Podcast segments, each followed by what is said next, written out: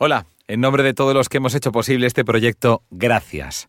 Solo por escuchar y también por difundir este programa, estás colaborando con Save the Children a que niños de todo el mundo tengan un futuro mejor para vivir. Para más información sobre los proyectos de Save the Children, visita savethechildren.es. Y ahora se abre el telón. Evox presenta Ellos están aquí. Una producción de estudios quinto nivel dirigida por Juanma Ortega. Vas a escuchar los ficheros de audio encontrados en la grabadora y el móvil de la periodista Victoria Blanco. Antes de comenzar, queremos hacerte una advertencia. Estas grabaciones contienen momentos como este. No tengo mucho tiempo. No sé por dónde empezar. Dios mío, no sé qué hacer. ¿A dónde voy? Oh, no sé cuánto tiempo más puede estar grabando. Pueden estar triangulando mi posición ahora mismo. Debería tirar el teléfono. Pero, pero necesito dejar esto grabado por si me pasa algo. Por favor, por favor, ayuda. Ayuda. Me pueden localizar en cualquier momento. Me siguen. Creo que se acerca. No, no, ¿qué está pasando? No, no. ¿Dónde está Moni? ¿Qué? ¿Dispuestos a encontrar la verdad? Muy bien. Aunque ahora los archivos de audio originales se encuentran bajo custodia judicial, se han filtrado en exclusiva para este programa. Desde hace dos años Victoria Blanco se encuentra en paradero desconocido. Ah, por cierto, cualquier parecido con la realidad es pura coincidencia. Capítulo 1. El incidente. Hoy es el día uno después del suceso. Son, son las nueve de la mañana y me he despertado bastante sobresaltada. A ver, no es para menos. He decidido que voy a grabar todo lo que pasa en los próximos días y... En fin, nunca se sabe lo que puede pasar. Así que voy a empezar por el principio, que será lo mejor. Ayer por la mañana, cuando llegué a mi despacho en el periódico, pues me encontré con el contestador de mi móvil que había un mensaje. Era Mónica, mi becaria, eh, que es una chica pues joven y que nunca ha dado problemas. Este era el mensaje. Voy a poner manos libres para poder grabarlo. Hola, tiene un nuevo mensaje enviado ayer a las 20:33. Victoria, soy Mónica. Escucha esto con atención. No puedo decirte por qué, pero estás en peligro. Sal del periódico y ve a un sitio en el que no puedan encontrarte. Que nadie sepa dónde estás. Es importante. No sé si voy a poder ayudarte esta vez. No me llames. Y no me preguntes por qué te he dejado este mensaje. Porque no voy a saberlo. Todavía no lo voy a saber. No insistas. Y sobre todo no me lo preguntes si hay gente delante. Por favor, solamente hazme caso y vete. ¿Qué? ¿Cómo se te queda el cuerpo? Si alguien está escuchando esto dirá, "Pff, vaya forma de empezar un día de trabajo, ¿verdad? Una pasada, una auténtica pasada. Vale. Pero ahora me gustaría que lo volviéramos a escuchar, pero prestando un poco más de atención. Hola, tiene un nuevo mensaje enviado ayer a las 20:33. Exacto. Nos hemos dado cuenta, ¿verdad? Eso es. Lo escuché por la mañana. Hoy es el día siguiente. Y el maldito buzón de voz dice... Hola, tiene un nuevo mensaje enviado ayer a las 20:33.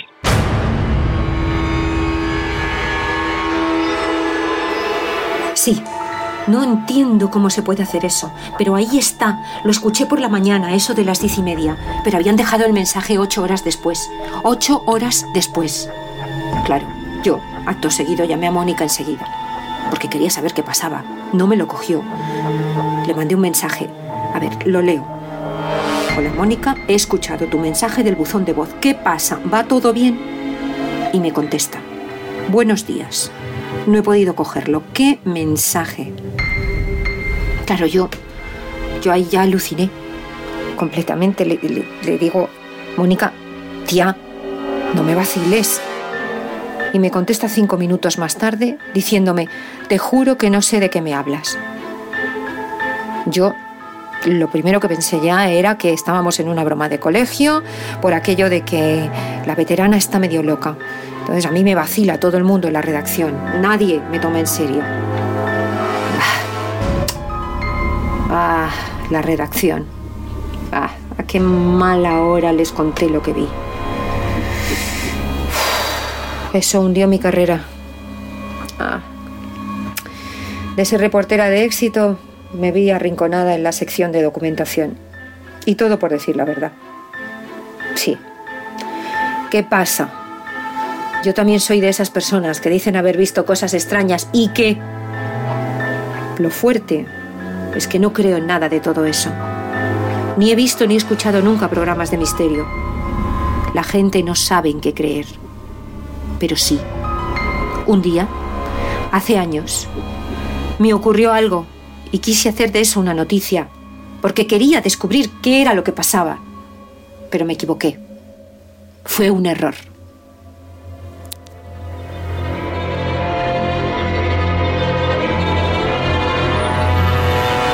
...26 de junio de 2009... Era la cumbre de las Naciones Unidas en Nueva York sobre la crisis mundial. Tercer día y tenía que hacer una crónica. Yo lo cubría para el periódico y para un par de medios más. Aunque me pagaran los taxis, el metro sigue siendo la mejor manera para moverse por Manhattan. Al menos para mí. No olvidaré nunca aquella mañana. Nunca. Estaba en la estación Gran Central en la 42. Tenía que recargar la Metrocar y me acerqué hacia una de las colas en las taquillas. Cuando me tocó a mí, la señora de la taquilla, que había estado hablando inglés cerrado a los viajeros que estaban delante de mí, va y me suelta, sin haber dicho yo ni una palabra, en perfecto castellano de Valladolid. Tu madre murió de cáncer hace ocho años. Una cree que no ha oído bien, que no era mí. Y entonces pregunté, ¿perdone? Y la señora, que seguía con la cara de estar preguntando si quería billete o recarga, contestó. Tu mejor amiga de la infancia, Carolina, hace diez meses. En ese momento, yo pensé que había una cámara oculta, que me estaba vacilando. Será una amiga y no la reconozco. Como sabe lo de Carol. Pero yo no conocía de nada a esa señora enorme con cara de malas pulgas. Al menos no la recordaba.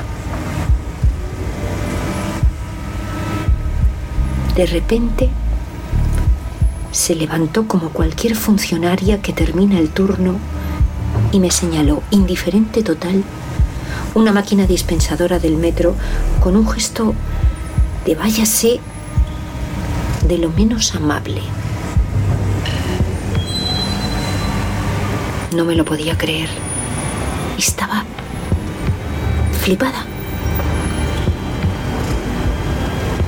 Pensé que había oído mal, que mi mente me estaba jugando una mala pasada.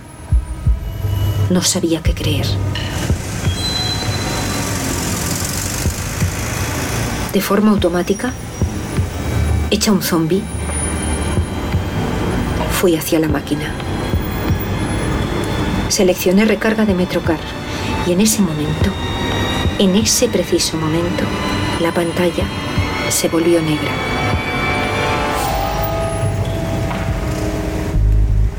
No parece importante,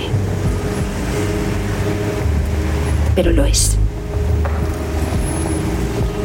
Al cabo de unos segundos, mínimos dos segundos, en letras mayúsculas enormes y parpadeando bien clarito y en español,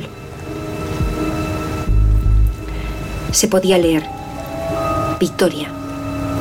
Dos puntos. Mañana. Island. Donde el niño. 14.30. 10 en punto de la mañana en el ferry.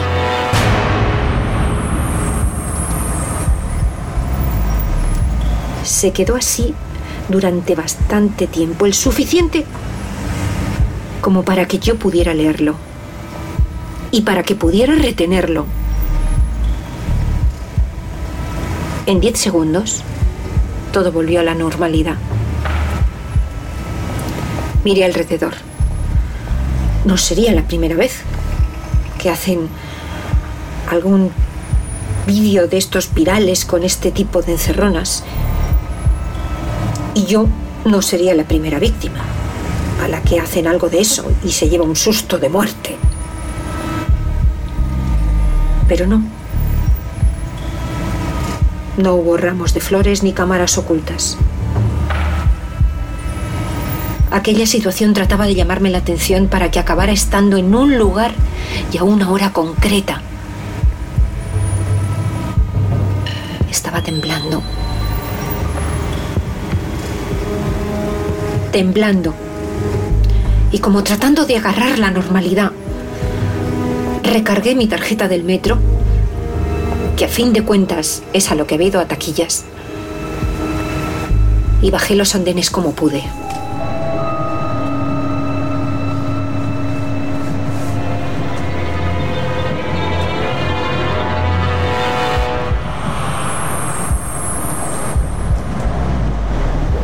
Dediqué todo mi trayecto hasta el hotel a consultar Google.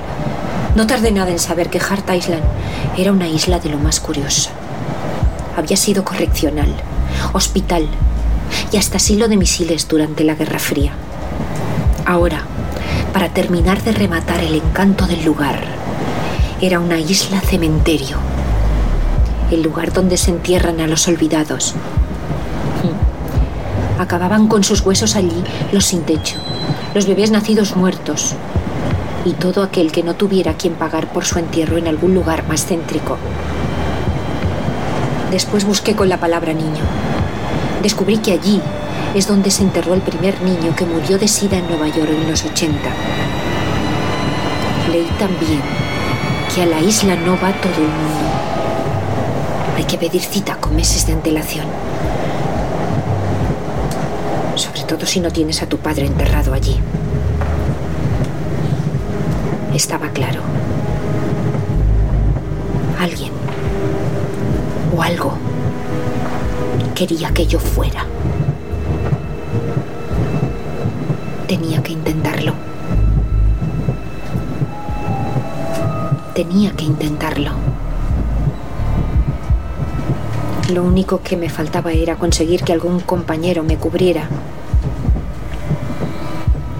Y así de esa manera podría empezar con la investigación.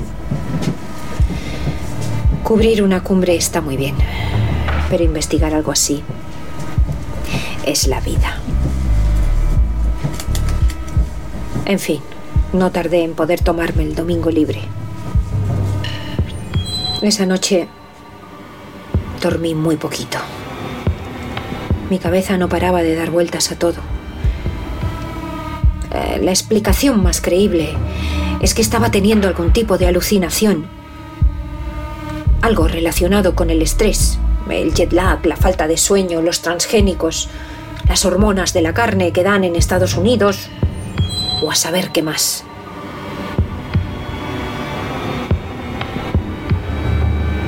Al día siguiente, me acerqué al muelle y resulta que alguien había hecho tiempo atrás una reserva a mi nombre para visitarlo.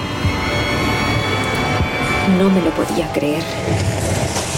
Así que con toda la naturalidad que pude, solamente tuve que dar mi nombre. Nada más. Porque todo lo demás fue muy fácil. Me subieron al ferry junto a varios turistas americanos de gran tamaño y dos señoras que iban de negro. Igual que yo. Fui rápida al pensar que si Juna va a un cementerio, ir de negro es lo más apropiado. Y sobre todo, lo más discreto.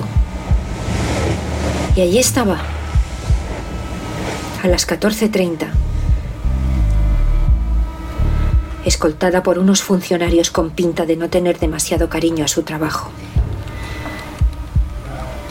Frente a una piedra que ponía SCB1 1985. Special Child Baby One 1985, el año que murió la criatura. Por lo visto, al pobre niño le enterraron como si fuera un apestado. Las medidas de seguridad con las que se le dio sepultura ahora nos pueden parecer tremendas, pero es que en esa época la gente tenía mucho miedo al SIDA. Estaba sola.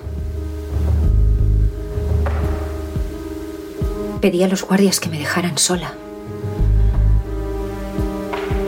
Los demás visitantes andaban cerca, pero estaba sola. Lo que vi después no tenía que haberlo contado jamás.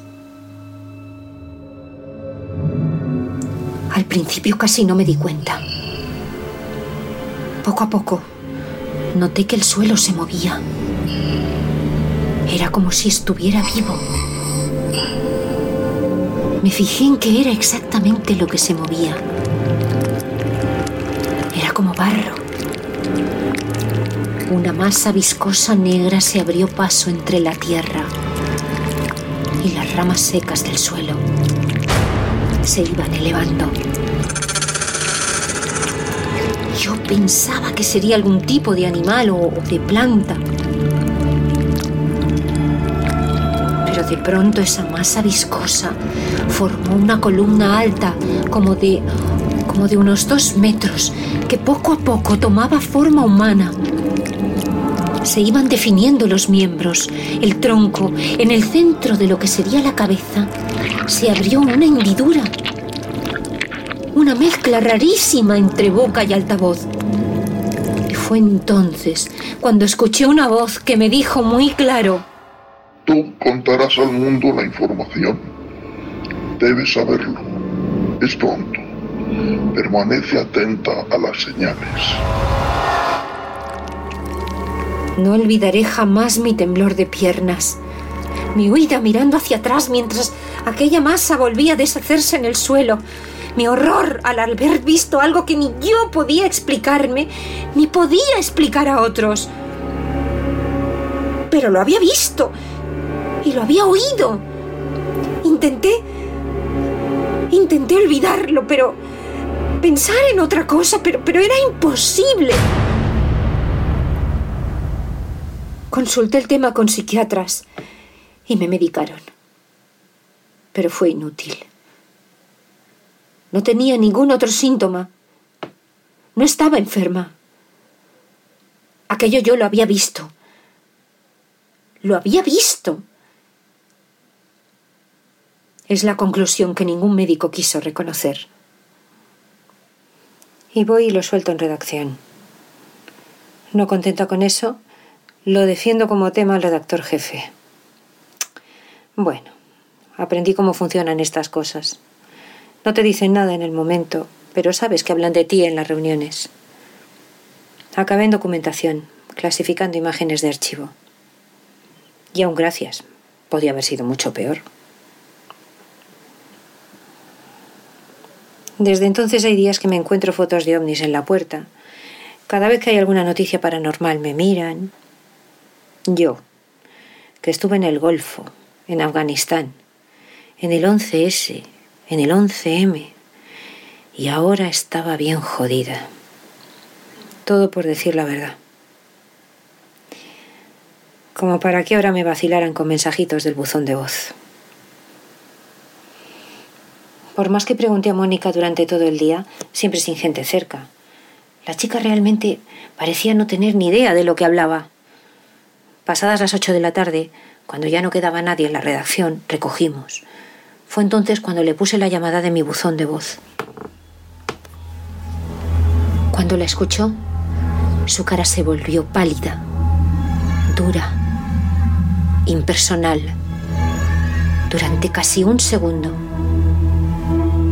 Justo después me sonrió, como si no pasara nada, y me dijo, Tranquila, será alguna broma.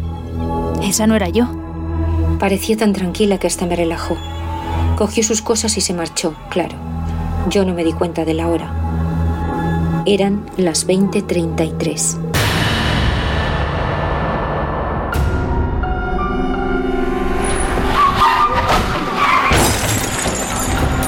Algo había pasado en la calle. Me asomé por la ventana de la redacción. Allí estaba Mónica, tendida en el suelo, en una postura imposible, con las piernas rotas, la cabeza girada hacia atrás, en un ángulo que dejaba claro que viva no estaba. Bajé corriendo por las escaleras hasta la calle.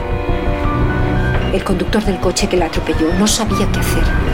Se había saltado un semáforo. Se desesperó, usó el móvil, no paraba de moverse de un lado a otro. La gente se arremolinaba cada vez más alrededor.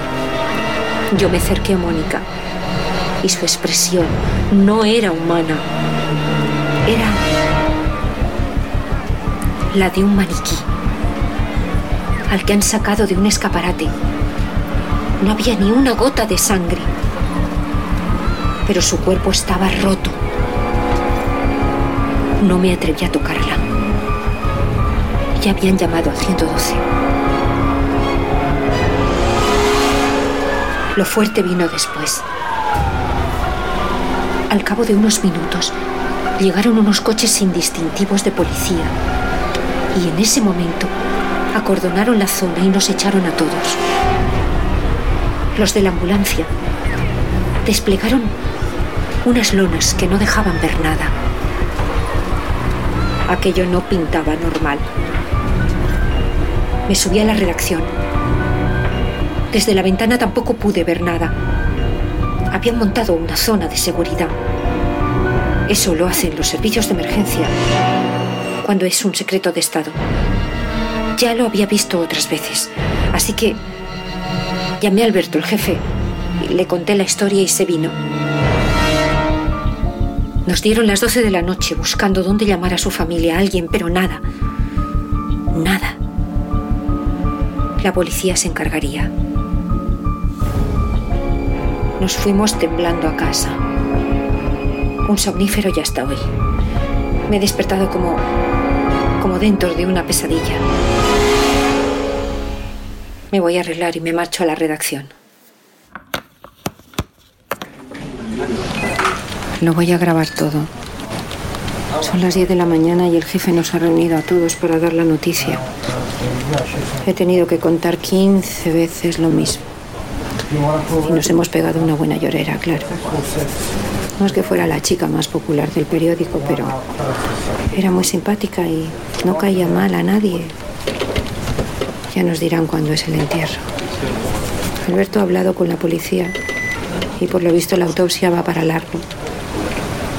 Tengo que ir a declarar a comisaría. Joder. Pero si es un atropello. Es que no entiendo nada. Estoy en la comisaría. Me estaban esperando. Estoy esperando a que alguien, que por lo visto lleva el tema, me, me tome declaración. No me explico que puede tener que ver con un atropello. Y lo de que hubieran tomado medidas de secreto de Estado en el accidente y la llamada y... En fin, yo empiezo a sentir que... que vuelven las alucinaciones. O por lo menos estoy alucinando. Me tienen en una sala diferente al resto de la gente que viene a poner denuncias.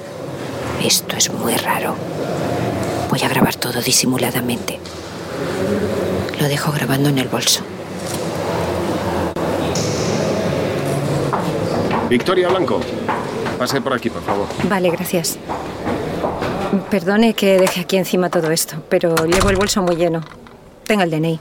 Gracias, eh, muchas gracias por colaborar. ¿Quiere un café o algo de la No, máquina? no, no, estoy muy bien, gracias. Nada, solamente necesito tomar nota de todo lo que pasó antes del atropello. Es un informe que no nos queda más remedio que hacer y nos lo han pedido urgente. Van a ser cinco minutos nada más. Cuénteme qué pasó antes de que Mónica saliera del trabajo. Pues estuvimos charlando un rato al acabar y se marchó. Ya. Nada más. Ujú. ¿Y de qué hablaron? Nada importante. Mm, De una broma que me habían gastado los compañeros. ¿Una broma? Sí, una llamada en mi buzón de voz, haciéndose pasar por mi becaria, diciendo que me fuera corriendo del periódico, que me escondiera por ahí. Lo fuerte es que no sé cómo lo hicieron. No tengo ni idea. Pero la locución decía que la llamada era de las ocho y media de la tarde pasadas. Y yo la escuché por la mañana. O sea que la escuchó usted por la mañana, pero la locución decía que la llamada era de esa misma tarde, ¿no? Exacto. Así es. Eso fue lo único extraño que hablé con ella y que pasó en el día. Nada más. También es verdad que cuando pasó todo no supimos a quién avisar. No teníamos noticia de que tuviera familia, por raro que parezca. ¿Ya han localizado a su familia? Bueno, no es algo que deba comentar, ya sabe. Si ella no lo contó, Claro, es verdad. Disculpe, es normal que me preocupe. nada, nada, es comprensible. ¿Cómo era ella en el trabajo? Impecable. La verdad que impecable. Simpática, buena compañera y sobre todo muy ordenada. Todo lo dejaba en su sitio. Era rápida y muy eficaz. No sé, no sé qué decirle. ¿Perfecta? Vale, anotado todo. Si recuerda algo, llámeme por favor al móvil. Le anoto aquí el número. Confía en mí. Cualquier cosa ya sabe, ¿vale? Sí, sí, claro, por supuesto, gracias. Hasta luego y me llevo todo esto. Ya estoy de vuelta en la redacción. Me va a tocar a mí meter todo lo de Mónica en cajas. Madre mía, qué trago. Tengo que mirar todo para filtrar lo que es del periódico y. Bueno, y lo que es suyo. Pero es que no tiene casi nada suyo. Bueno, no es un tema complicado. Si había una chica ordenada en la redacción, esa era ella. No sé para qué. Pero dice Alberto que se lo va a llevar a la policía judicial. No sé qué esperan encontrar. Vamos a ver. Pero si esto es un atropello. Ese semáforo a veces no se ve muy bien con los árboles. Ah, qué penita. Bueno, luego cuento más.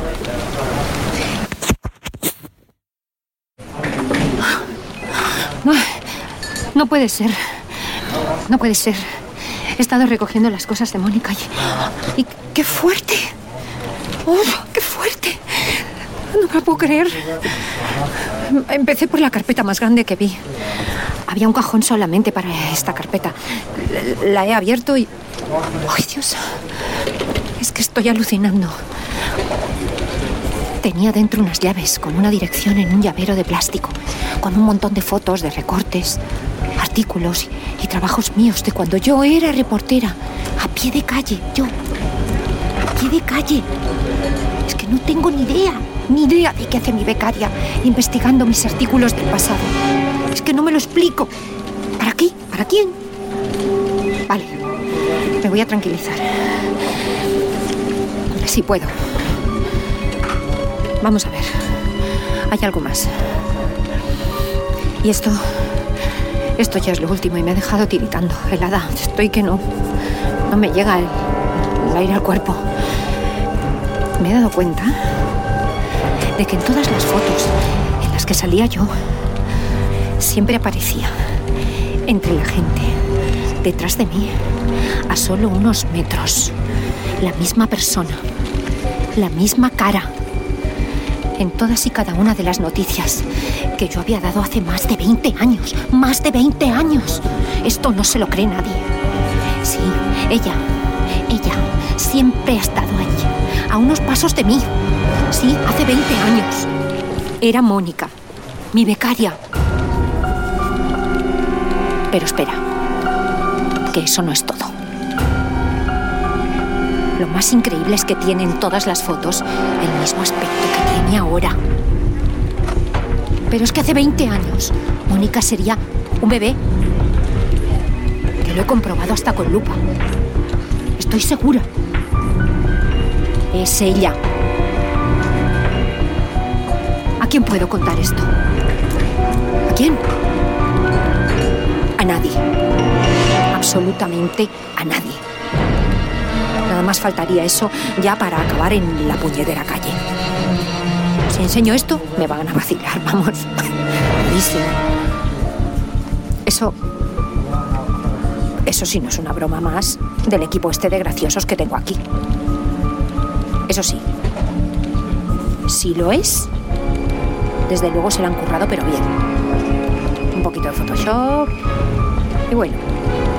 Y aquí sale lo que quieren. No, pero es que estas fotos. Estas fotos no son de ahora. Que no, que no, que no. Que son del archivo. Y esa es Mónica. Que sí, que ahí estaba. Mirándome fijamente. Su cara no era igual que la del resto. De la gente de la foto. No. No tiene nada que ver. Me miro las fotos una y otra vez y no tiene nada que ver. Ella me miraba a mí. Además eso. Ella me miraba a mí. Fijamente. Como cuidándome. Como... Como custodiando mi trabajo. Como cuidando de mí. Eso es. Como cuidando de mí. Hasta aquí el capítulo 1 de Ellos están aquí. Han aparecido en orden de intervención Frank T. como presentador, Mercedes Úbeda en el papel de Victoria Blanco, Carmen Puerta como Mónica, Pilar Bardem como voz sobrenatural, Javi Nieves como el policía Mauricio González, control técnico y realización Jorge Monroy, idea original, dirección y guion Juanma Ortega. Más información sobre la serie Ellos están aquí en ivox.com y en ellosestanaquí.es.